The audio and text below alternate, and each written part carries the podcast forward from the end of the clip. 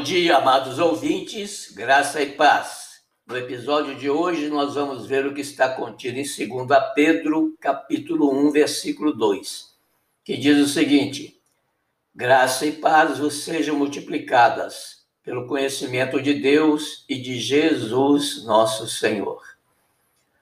Quando Deus estabeleceu os seus mandamentos, ele quis nos direcionar por caminhos seguros e nos afastar do pecado. Porém, o homem continuou pecando e permaneceu distante do Senhor e de suas bênçãos. Jesus Cristo nos foi presenteado para estar entre nós e assim nos permitir fazer parte novamente das bênçãos de Deus e sermos redimidos do pecado. Mas uma coisa é ter conhecimento superficial de Deus e de Jesus Cristo. Outra é participar de suas obras. Quanto mais conhecemos a palavra de Deus, mais necessitamos estar empenhados no cumprimento dela.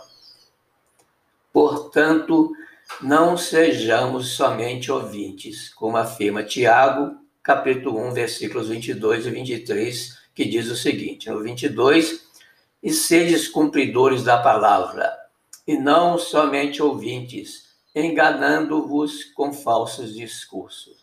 23 porque se alguém é ouvinte da palavra e é não cumpridor, é semelhante ao varão que contempla ao espelho o seu rosto natural. Então sejamos também cumpridores da palavra, pois se assim o fizermos, seremos bem-aventurados em todos os nossos feitos. Conhecer a Jesus Cristo é participar com ele de suas obras, recebendo todas as suas bênçãos é receber dele também a verdadeira graça e a verdadeira paz, que preencherão o nosso vazio espiritual.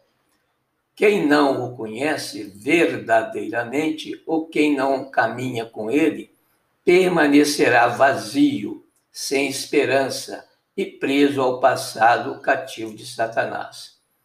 Diz a palavra: E conhecereis a verdade, e a verdade vos libertará Está contido em João capítulo 8, versículo 32. Você quer ter suas bênçãos multiplicadas em sua vida?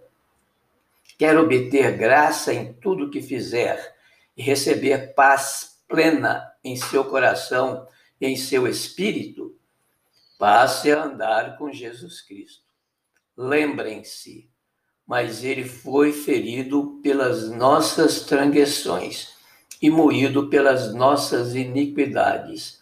O castigo que nos traz a paz estava sobre ele, e pelas suas pisaduras fomos sarados.